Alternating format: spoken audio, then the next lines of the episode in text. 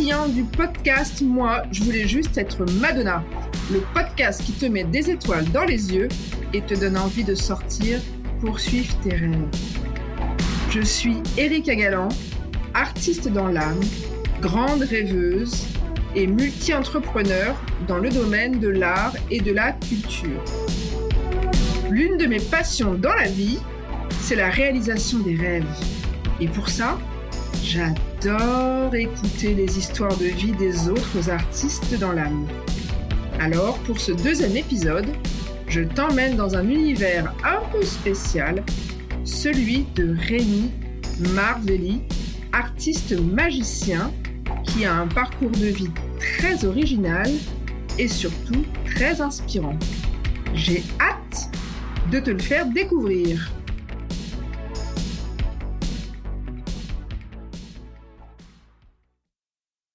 Rémi Marvelli est un magicien intergalactique. C'est après avoir vécu le cancer en 2017 qu'il a plaqué son ancien job de commercial et décidé de consacrer sa vie à sa passion pour la magie et l'humour. Formé à la McBride Mystery et Magic School of Las Vegas, Rémi est spécialisé dans les spectacles et le close-up, illusion, mentalisme et les cartes. Nouvelle vie est son premier spectacle qui raconte sa transition professionnelle ainsi que sa bataille contre la maladie. Le voyage du magicien galactique, son deuxième spectacle lancé lors du Festival d'Avignon 2023, est considéré comme le futur blockbuster des spectacles jeunes publics. Alors, je suis ravie de recevoir aujourd'hui Rémi, Rémi Marvelli de ton, de ton nom d'artiste, euh, bienvenue Rémi. Bonjour Erika, merci, merci. Bienvenue dans le podcast. Moi, je voulais juste être Madonna. Alors, est-ce que toi, ton rêve d'enfant, c'était euh, d'être euh, une Madonna, Michael Jackson ou quelqu'un d'autre? Qu'est-ce que c'était ton rêve d'enfant? Ah, Madonna, Michael Jackson, peut-être pas, mais moi, quand j'étais enfant, j'avoue, j'aimais bien faire des blagues et des imitations. Alors, euh, je, me, je montais sur les tables quand il y avait des, des réunions de famille, trucs comme ça. Je racontais des blagues devant tout le monde. Et des fois, j'essayais d'imiter. Euh, J'aimais bien imiter, tu sais, Jacques Chirac, euh, tout ça, comme comme fait Laurent Gérard. Euh, c'était c'était ça que je faisais moi quand j'étais petit. Ah, c'est marrant, moi aussi. ah bah voilà. Entre autres. Entre il y a quand même le spectacle. On a le spectacle en commun, je crois. Ah oui, oui, complètement. En vrai, c'était ça, mes influences de petit, c'était Coluche et Laurent Gérard, parce qu'on m'a fait écouter ça. Alors du coup, je, je, même, je réimitais Coluche en train de faire ses sketchs. J'ai trouvé ça trop marrant. Ah, et alors, tu avais un public... Euh, ah bah ça faisait rire tout le monde. Le public de ta famille était, était captivé ou? Ouais, ça faisait rire la galerie. Euh, ça faisait rire la galerie, évidemment. C'était ça, c'était plutôt ça mon truc. Et alors, du coup, de cette envie, de cette... Euh, euh, de ces talents de comédien, qu'est-ce que tu en as fait? Est-ce que tu as poussé plus loin ensuite? Quel a été le parcours? j'ai fait tout l'inverse. Euh, j'ai absolument pas euh, poussé. Euh, c'était pas, c'était pas évident, évident. Euh, enfance, adolescence, pour moi, c'était, c'était une période qui était justement un peu compliquée, dans laquelle je n'ai pas véritablement pu m'exprimer. Et donc, euh, du coup, j'ai fait un parcours qui n'avait euh, qui n'avait rien à voir parce qu'en fait, je savais pas du coup ce que je voulais vraiment faire. Il y avait rien qui me passionnait euh, à part ça. Donc, par défaut, j'ai choisi par défaut, mais avec mes parents un peu orientés par défaut, et je suis parti vers le commerce international, ce qui par défaut allait bien parce qu'il y avait le côté international, voyage, et puis comme comme je suis un peu curieux, je me dis ouais ça peut ça peut peut-être être cool. Donc, je suis parti faire des études de commerce international, euh, vraiment sans une énorme motivation, mais, c'était euh, c'était quand même intéressant. Et donc, tu es parti faire ces études, tu as voyagé un peu? Alors à partir de là, j'ai fait que voyager. en vrai, moi, j'ai jamais été euh, très scolaire. J'ai toujours eu des assez bonnes notes. C'est juste le minimum, minimum pour pas qu'on vienne m'enquiquiner. Mais vraiment, ça me foulait parce que ça m'intéressait pas du tout l'école. Euh, donc euh, même les études après, euh, bon bah voilà, ça, ça, ça passé, mais vraiment sans forcer le talent. Et puis après, j'ai commencé à voyager et je suis parti. je me rappelle, j'ai fait mon premier stage aux Pays-Bas. Et qui s'est transformé en mon premier job. Donc euh, j'étais l'assistant commercial du, du, directeur commercial international de la boîte. Et puis il est parti dans une autre boîte. Il y a un poste qui s'est libéré et pour s'occuper de la tout ce qui était le francophone, la France, la Belgique, le Luxembourg, la Suisse. Et c'est comme ça que je suis rentré dans le grand bain très jeune, puisque je crois que j'avais 21 ans. Et je me suis ah retrouvé à être commercial sur la route, à sillonner, euh, sillonner les pays. Et euh, ça a été le début d'une longue aventure commerciale qui a duré presque 12 ans. Parce qu'ensuite, de fil en aiguille, j'ai bossé dans d'autres boîtes, mais toujours à l'international. Donc, j'ai un peu sillonné l'Europe et puis ensuite, je suis arrivé en Amérique. Ah, ah, et alors? Euh, Alors, euh, en fait, j'étais parti en voyage euh, personnel. Euh, j'avais fait le Mexique et Cuba. J'avais adoré. Et je m'étais toujours dit, ah, mais qu'est-ce que j'adore ces pays. Si un jour je pouvais y travailler, ce serait trop cool. Et j'ai remarqué que quand on fait ce genre de vœux, l'univers finit toujours par écouter, mhm. réaliser. Et je me suis retrouvé en fait être directeur responsable commercial pour une pour une boîte française à gérer l'Amérique centrale, donc le Mexique, Cuba et tous les autres pays d'Amérique centrale. Et pour des raisons légales juridiques, c'était plus simple que je sois basé aux États-Unis, puisque mon ex-employeur avait une filiale là-bas. Donc je me suis retrouvé à partir en expat à Miami pendant presque quatre ans à sillonner l'Amérique latine. Mm-hmm. Alors justement, il y a, un, moment dans notre parcours commun où comme quoi il n'y a pas de hasard, où on a un peu travaillé pour le même, euh, la même entreprise, non? Euh, Quand, tu étais chez Sodexo. Alors moi j'ai pas bossé pour eux, mais on a beaucoup de monde en commun euh, qui était en effet connecté entre ce Dexo et moi c'était Manitou. Ah c'est ça. Donc en fait il y a il y a des liens euh, comme quoi les, anciennes vies, les nouvelles vies parfois se croisent. bah en fait t'étais collègue t'étais collègue de mon meilleur ami, mon meilleur ami il bossait chez Sodexo. C'est ça, voilà, ok. bah, donc c'est drôle ça. Et donc ouais, ton ancienne vie de, de commercial t'a amené aux États-Unis. Et alors, que s'est-il passé? Eh ben, tu sais, quand t'as une quand as une vocation et que tu n'y prends pas euh, attention euh, ou que tu la rejettes, euh, ben tu crées des frustrations. Et puis la frustration avec le temps, elle grandit, elle grandit, elle grandit. Et moi, arrivé du coup à la trentaine, je commençais vraiment à nourrir une frustration de ne pas avoir donné de place dans ma vie à au moi artistique sachant que euh, j'avais passé, euh, euh, j'avais écrit des sketchs, j'avais écrit plein de trucs, et puis je me dis, mais j'ai écrit tout ça, ça peut potentiellement être bien, mais mais j'en ai rien fait. Alors ça a fini par me trotter, par me trotter. Et puis je me suis dit bon, faut que je fasse quelque chose. Alors en parallèle, j'avais commencé à développer une première passion pour le pour l'œnologie. Et une fois aux États-Unis, je me suis dit, tiens, en parallèle de mon job, est-ce que je ferais pas un truc à part?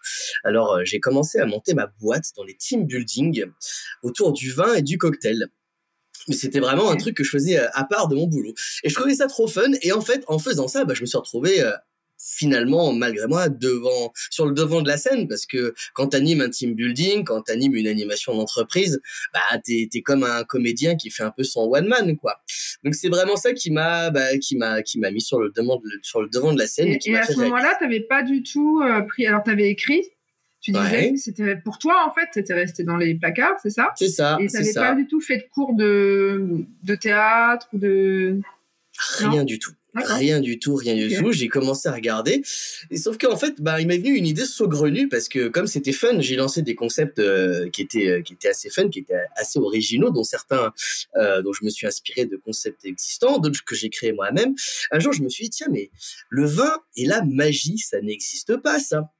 Euh, donc j'ai commencé à me creuser les méninges. Je dis mais est-ce que je pourrais pas créer une animation qui, qui fusionnerait euh, un cours de dégustation avec un spectacle de magie. Alors je fais mes petites recherches et je vois qu'il existe une école de magie à Las Vegas. Je me non, c'est, mais j'y croyais pas. Tu je dis ils accepteront jamais un gars de d'une trentaine d'années qui a jamais fait ça de sa vie. Je dis bon, je leur ai écrit, j'ai écrit à Jeff. Mais la magie, c'était, la magie, c'était pas du tout ton truc à ce moment-là, enfin pas plus que ça? C'est un truc que j'ai découvert en cours de route. C'est pas un truc auquel euh, auquel j'avais pensé avant. Je, je te jure, l'idée m'est venue comme ça, en ah, cherchant. C'est drôle, hein, comme quoi parfois les idées les plus folles, elles donnent lieu à des choses euh, merveilleuses. Mais complètement, complètement. Parce que je voulais vraiment, tu sais, trouver un concept original qui avait jamais été fait avec le vin. Et je me dis, bah ouais, vin et magie. Et puis même vin, magie et humour. Parce que j'ai, j'ai essayé de créer des blagues en lien avec euh, le vin. Je voulais vraiment que, je voulais vraiment créer un cours de dégustation de vin qui soit fun, drôle et magique. Tu vois, un truc où on fait pas juste que boire du vin. Et, et donc, je trouve cette école de magie à Las Vegas. J'écris à Jeff McBride, qui est devenu mon mentor, et qui me dit, écoute, ça fait, euh, 20 ans que j'ai toujours voulu en effet euh, euh, créer un quelque chose en lien avec la magie et le vin. Mais il dit tu m'apportes le projet sur un plateau. Il me dit carrément que je vais te former à la magie et on va créer ah, ton projet. Exactement. Donc euh, je suis allé passer quelques jours à Las Vegas. J'ai rencontré Jeff. Alors pour information, Jeff McBride qui est une légende dans le monde des magiciens, mais hors le monde des magiciens, il est un petit peu moins connu, bien qu'il ait fait des apparitions chez Patrick Sébastien. Et ben, quand tu vas chez lui à Las Vegas, donc pas sur le strip, là où il y a tous les hôtels, non, non, dans le, dans le quartier résidentiel. D'extérieur, tu as l'impression qu'il a une maison américaine très commune. Quand tu rentres chez lui, tu as l'impression d'entrer littéralement à Poudlard. Ah non, mais c'est un truc incroyable. Tu rentres chez lui dans son salon qui est immense. Il y a un arbre en plein milieu. Il y a des miroirs de 3 mètres de haut. Il y a des masques partout. Tu es littéralement à Poudlard. Tu prends le, ah ah oui, tu prends une claque. Et, il a même une salle cachée dans son deuxième salon où tu poses la main sur le mur et paf, il y a un mur qui s'ouvre et là, il y a une deuxième salle de magie avec toute sa bibliothèque. C'est c'est un truc de fou. C'est un musée quoi. Ah ouais, ah oui, oui, non mais complètement, complètement. Alors là, euh, bah là, moi j'ai pris une claque énorme. J'ai découvert ce qu'était le monde de la magie. Je ne le connaissais pas en fait. Et là, j'avoue que je suis tombé vraiment amoureux de, cet univers fascinant qui est, l'univers de la magie.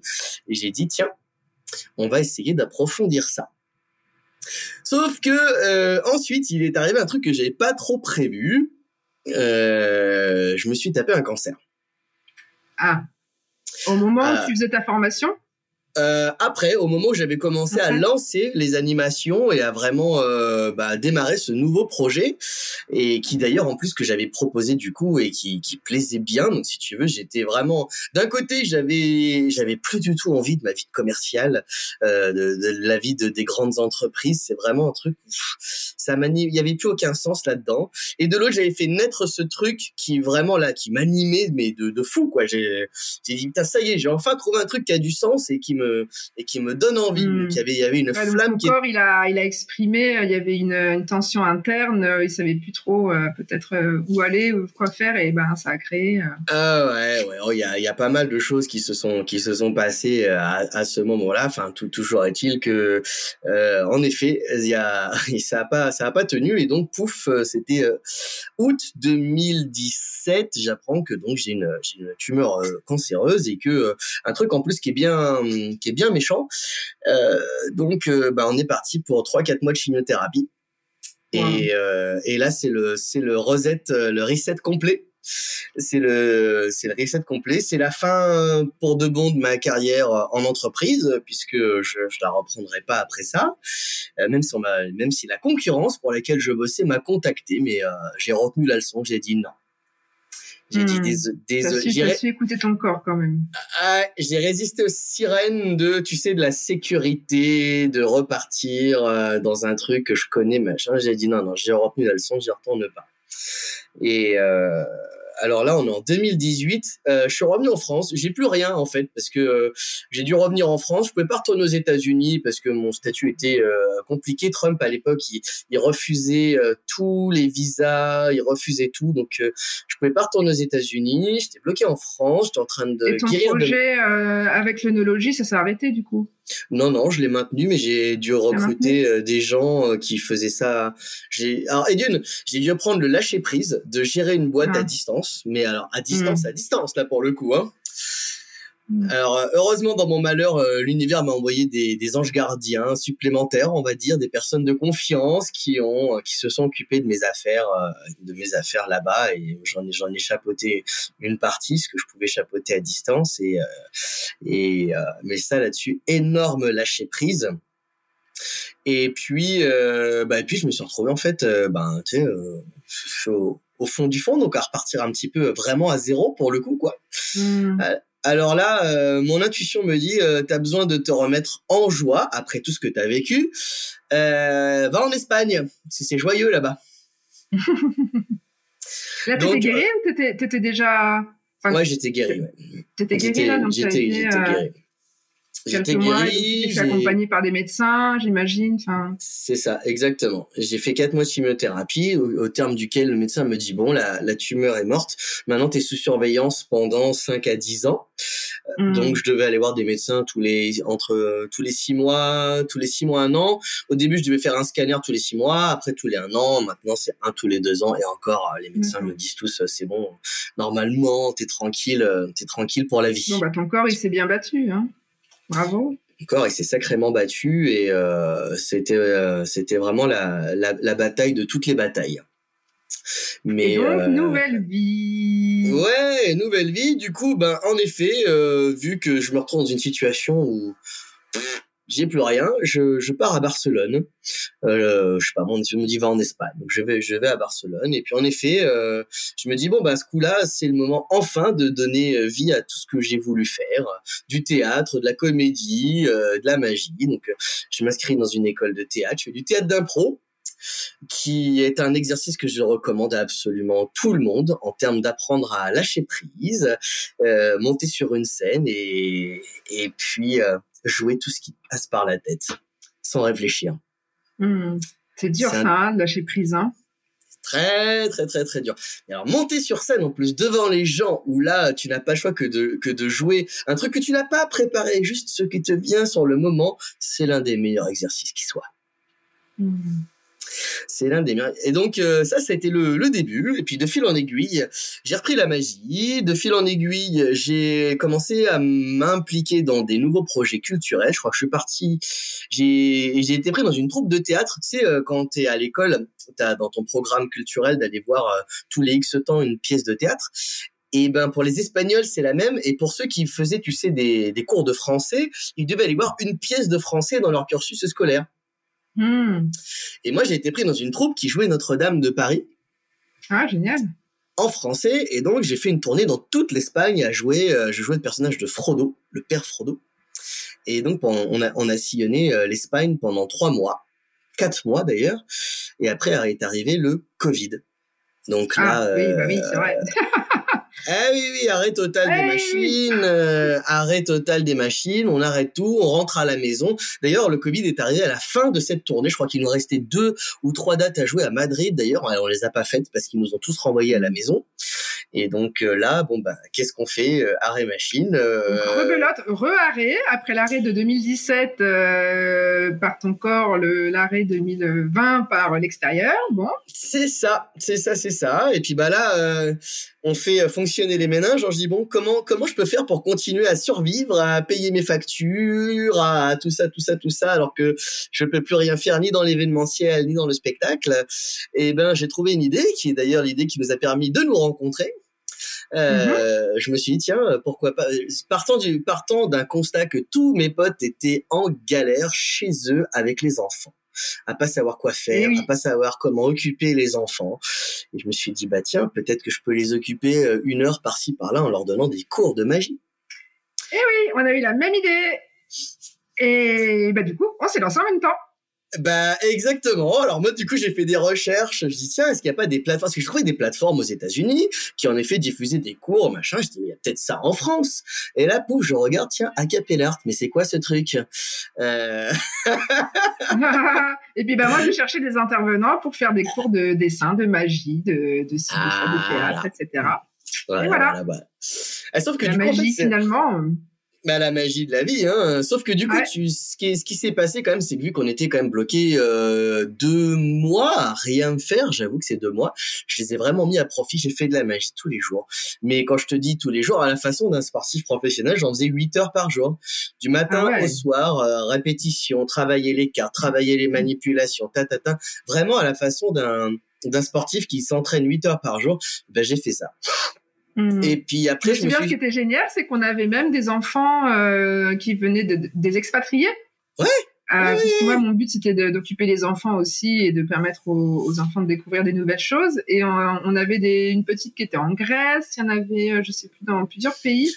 Et ça, c'était génial pour le coup en, Grèce, en Indonésie. Je me rappelle qu'il y avait une famille d'expats français en Indonésie. Oui, en Grèce. Non, mais attends, c'était devenu la folie parce que je donnais des, il y avait, il y avait des enfants qui étaient aux États-Unis, donc je leur faisais euh, je, avec le décalage horaire. Il y en a qui étaient sur l'horaire d'Asie, euh, et puis il y en a qui étaient sur l'horaire français. Donc euh, non, non, il fallait jongler entre tout ça. Ouais, mais je me souviens que tu faisais en plusieurs, tu faisais même en français, en anglais, en espagnol, non? C'est ça. J'avais, j'avais ouvert trois créneaux en trois langues, exactement. Ouais. C'est ça, mais comme quoi, hein, parfois, des, quand on a des, des, obligations, des impératifs, des contraintes forcées, et eh ben justement le lâcher prise, bah, ça nous oblige à devenir inventif en fait. Bah, complètement et puis tu te rends compte qu'en fait bah quand tu apportes euh, ce genre de solution puis enfin je sais pas que c'est vraiment que c'est aligné que tu fais ça avec euh, avec le cœur et que tu mets un peu de hargne ben très rap très rapidement euh, ça a permis après pendant pendant deux ans j'avais euh, quatre à cinq heures par semaine que j'ai dédié à donner des cours euh, aux, aux, jeunes aux enfants et ça fonctionnait vraiment vraiment bien je l'ai mmh. arrêté parce que justement pendant voilà, j'ai senti que j'avais atteint le niveau suffisant pour enfin me lancer en spectacle. Et euh, du coup, ben, j'ai combiné, euh, j'ai un peu écrit mon histoire, euh, j'ai un peu écrit mon histoire et j'en ai fait un spectacle, un one man de magie. Ouais. Mais, euh, ouais, un one man de magie. Mais en parallèle, j'avais quand même monté un autre projet qui est pas des moines, c'est que j'ai monté, j'ai proposé ça à un copain à moi à Barcelone, un copain du touch. Je dis, ça te dirait pas qu'on monte du stand-up à Barcelone? Du stand-up en français parce que c'est un peu le truc qui est à la ah mode. Oui, je me souviens de ce projet. C'était comment ça s'appelait déjà? Les petits Barcelonais. Ah oui, voilà. Hmm. Les petits Barcelonais. J'ai dit, mais attends, mais il faut monter du On est 80 000 francophones à Barcelone. Il y a, y a presque pas de spectacle en français. Je dis, viens, on va monter une scène de stand-up et une scène ouverte aux artistes francophones. Il m'a dit, bah vas-y, chaud, je te suis. Et ça a été un carton incroyable. Ah, génial. Comme quoi, là, tu réalisais quelque part ton rêve d'enfant. Eh ben là, c'était la partie humour. J'ai rattrapé la partie humour et, et, et, on a fait ça tous les mois. Et euh, au début, on faisait ça dans un café-théâtre et arrivé un moment, on a même fait ça deux fois par mois tellement ça cartonnait. Et comme c'était en plus en après Covid, que nous en Espagne on n'a pas été reconfinés et que vous en France c'était compliqué, ça durait beaucoup plus longtemps. On a commencé à recevoir les artistes francophones, euh, euh, les connus, parce qu'ils pouvaient pas jouer en France. On a reçu Paul Mirabel, on a reçu euh, Pierre Thévenoud, il y a même Gad Elmaleh qui est venu roder son nouveau spectacle à Barcelone parce qu'il a vu qu'on jouait à Barcelone. Ah, extra. Ah oui, oui, non, mais c'était énorme. Et donc, du coup, bah, j'ai fusionné tout ça, parce que les textes humoristiques que j'ai écrits, je les ai utilisés, puis j'ai dit, tiens, on va rajouter des tours de magie par-dessus. Et de fil en aiguille, bah, j'ai constitué mon premier one man, euh, où je me suis dit, bah, je vais raconter mon parcours, mais on va, mais, mais à ma façon, avec, avec humour et, magie. Et... Ouais, ce qui était assez, alors le, le, tu parles de nouvelle vie, hein. C'est ça. spectacle Nouvelle Vie, ouais. Ben on, on, avait, euh, on avait collaboré là-dessus sur quelques dates euh, en région parisienne. Et ce que j'avais trouvé vraiment très intéressant, c'est que c'est pas que un spectacle de magie où parfois la magie, ça peut être un peu euh, toujours un peu la même chose, les mêmes types de tours ou les mêmes. Euh, et là, en fait, j'ai trouvé que c'était aussi bien pour les enfants comme pour les adultes parce qu'au-delà des tours de magie qui vont forcément émerveiller davantage les enfants, euh, les, les adultes sont aussi émerveillés, mais en plus, tu racontes ton parcours, tu racontes ton histoire, et donc ça amène une dimension un peu supérieure. Enfin, on va un peu plus loin que juste la magie. En fait, il y a vraiment un message derrière. Bah, le fait qu'il y ait une histoire authentique et puis euh, et puis euh, sans en dire tous les détails, mais je raconte quand même différentes étapes, différentes époques et je bah il y a forcément des époques que des gens, des choses que des gens ont vécues également, donc cette histoire leur parle, euh, les touche. C'est d'ailleurs euh, très fréquent qu'il y a des gens qui euh, venaient me voir à la fin qui en pleurent, hein, parce que parce que mon histoire résonnait dans, dans la leur en fait, dans la leur ou dans des histoires de leurs proches. Je me rappellerai toujours, j'avais fait un spectacle en Espagne à, à, à Madrid, il y a une petite qui vient me voir à la fin euh, en me disant euh, maman aussi, elle a eu un cancer, mais elle a guéri aussi euh, elle venait me dire ça, mais tu sais, sans, sans émotion de tristesse, tu vois. Euh. Et puis il y a des hmm. gens, des adultes qui venaient me voir en pleurs et euh, où vraiment euh, dire putain mais il m'est arrivé la même chose, mais moi j'ai pas j'ai pas switché comme toi.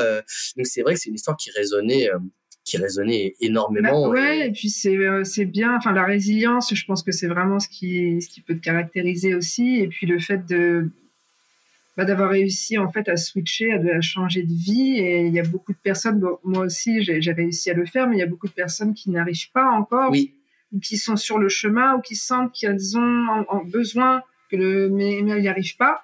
Et donc justement des exemples comme le tien, et c'est pour ça que je voulais aussi euh, t'inviter, c'est que euh, bah, c'était parti quand même d'un désir d'enfant, même si c'était pas forcément la magie, mais il y avait quand même l'humour. Tu as eu une bifurcation, enfin voilà, la vie t'a emmené sur un chemin et tu as su euh, rectifier le tir pour aujourd'hui vivre de quelque chose qui te fait qui fait quoi. Et en fait c'est ça le but de la vie finalement. C'est pas de s'embêter dans un boulot. C'est de, on, passe tellement de temps au travail qu'il faut vraiment que la joie soit le moteur en fait de chaque instant. Exactement. ça pas les doutes ça n'empêche pas les doutes ça n'empêche pas euh, parfois les, difficultés hein ah bah des doutes et des difficultés, je vais même te dire, il y, y, en a, il y en a très souvent, très régulièrement, mais c'est justement ça qu'on utilise pour euh, pour avancer. Donc on fait on fait de ça une force. Après, on peut aussi trouver l'épanouissement dans le monde du travail. On peut trouver, il, peut y avoir des jobs qui nous mettent en joie, euh, en tout cas pendant un certain temps. Mais euh, c'est vrai que euh, si on si on n'est pas en joie dans, dans, le monde du travail, ben je dis toujours, ah, attendez pas à ce qui m'est arrivé à moi de tomber gravement malade pour vous en rendre bah compte. oui, c'est bien que tu puisses porter ce message aussi, de dire, bah, de montrer, voilà, que ben c'est pas une fatalité. En fait, ça t'est arrivé, ça, ça c'est ça peut arriver dans un parcours de vie, un, problème, un accident, quelque chose. Mais l'important, c'est de réagir, en fait. effectivement, il y a des gens qui vont être très bien toute leur vie dans un boulot comme tu as pu faire toi ou moi, et d'autres qui sont pas là. En fait, c'est pas leur place. Et, en fait, euh, moi, je me, je me bats aussi, c'est pour ce, ce podcast est là aussi pour ça, pour dire, mais oui, en fait, on a tous des rêves, on n'a qu'une vie, réalisons ses rêves en fait. Euh, passons pas à côté parce que la vie elle peut s'arrêter du jour au lendemain. Et eh oui. Et, et, en fait pour nos enfants aussi, pour la planète, on a un devoir d'être heureux, d'être joyeux, d'amener des bonnes vibes. Et tous les deux on est très euh, sensibles à, à tout ça, mais c'est plus il y aura de gens heureux, plus les gens seront épanouis et alignés, plus la Terre finalement euh, va, va, va, va, mieux, se porter. Je sais pas si c'est français ce que je dis, mais en tout cas, plus les vibrations de la Terre vont augmenter, et donc plus on a de chances que bah, on, les, choses, les choses se passent mieux et qu'il y ait moins de conflits, moins de guerres, etc. Mais je suis totalement. C'est utopiste, hein, mais moi j'y crois.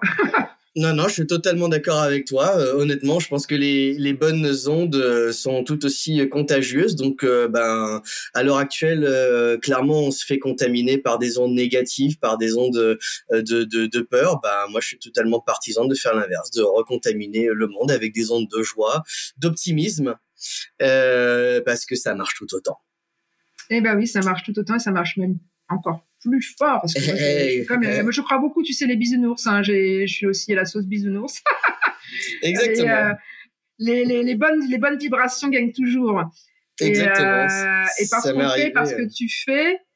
T'allais dire quoi? Excuse-moi. Non, juste ça m'est arrivé deux trois fois. À chaque fois, ça m'éclate de gens qui m'écrivent quelques jours après avoir vu euh, Nouvelle Vie, qui m'ont dit ben ton spectacle, ça m'a fait réfléchir. Lundi, j'ai posé ma démission.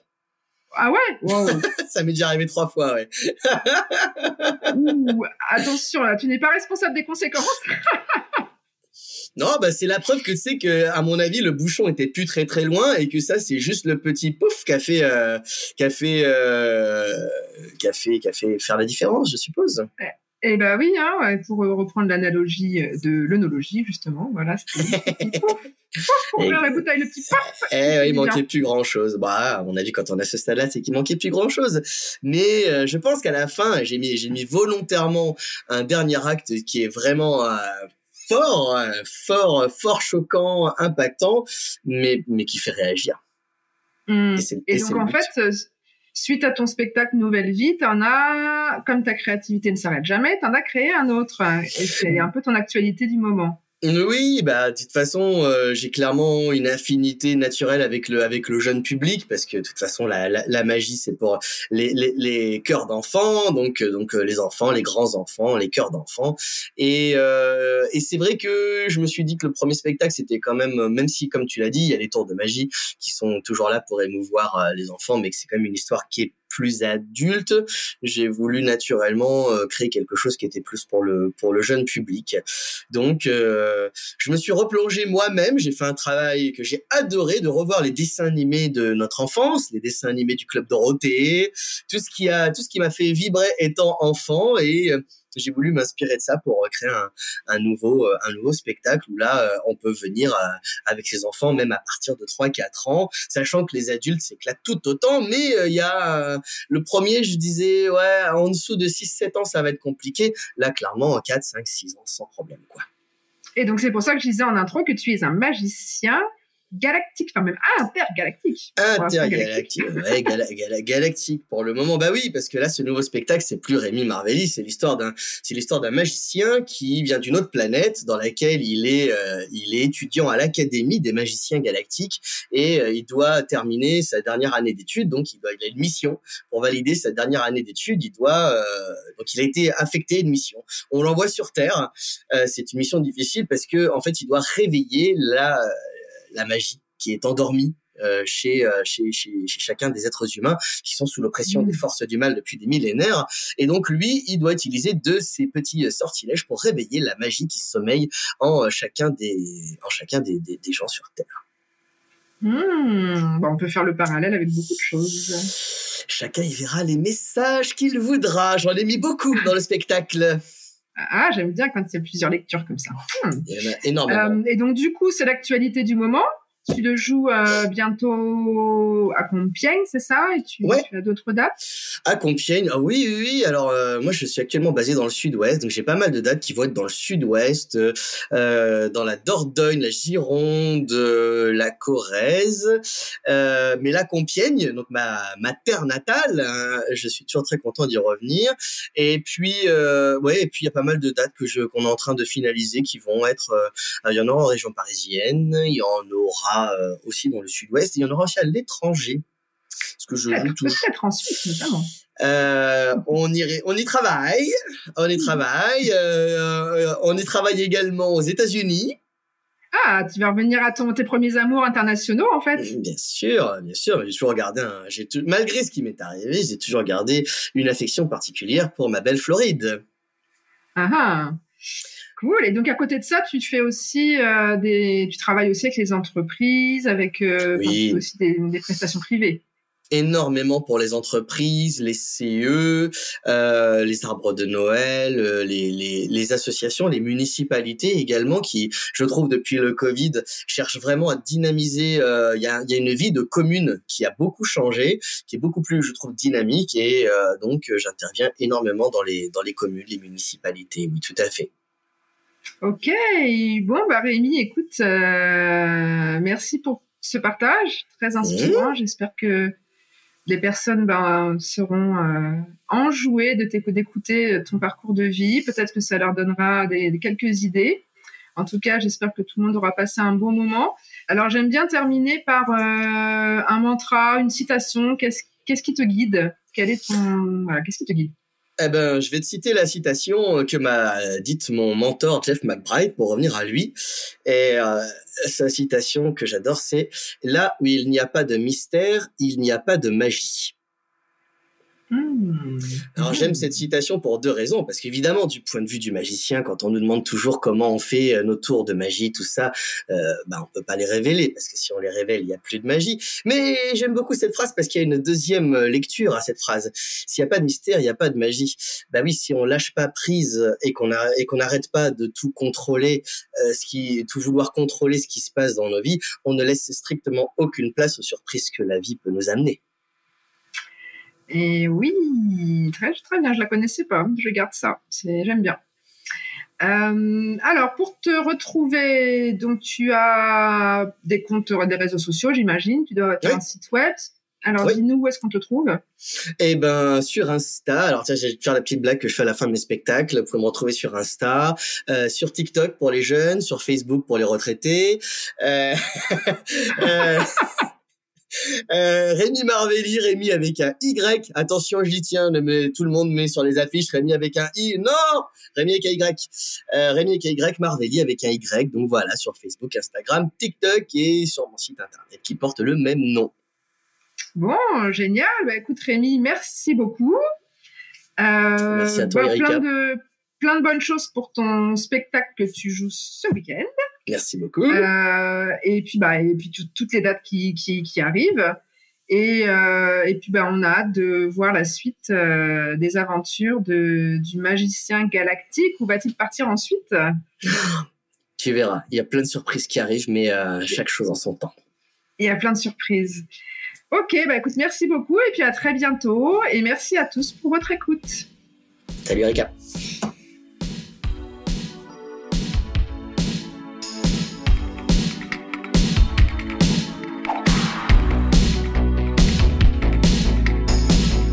Te remercie pour ton écoute. Si tu as aimé ce rendez-vous, si tu souhaites ne manquer aucun des prochains épisodes, tu peux t'abonner au podcast sur ta plateforme d'écoute préférée.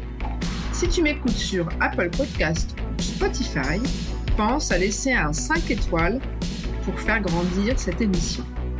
Tu peux bien sûr nous suivre sur les réseaux sociaux de Acapellart sur Instagram, LinkedIn et Facebook et visiter le site internet de Acapellart, acapellart.com. Tous les liens sont dans le descriptif du podcast. En attendant de te retrouver ici ou ailleurs, n'hésite pas à partager, commenter.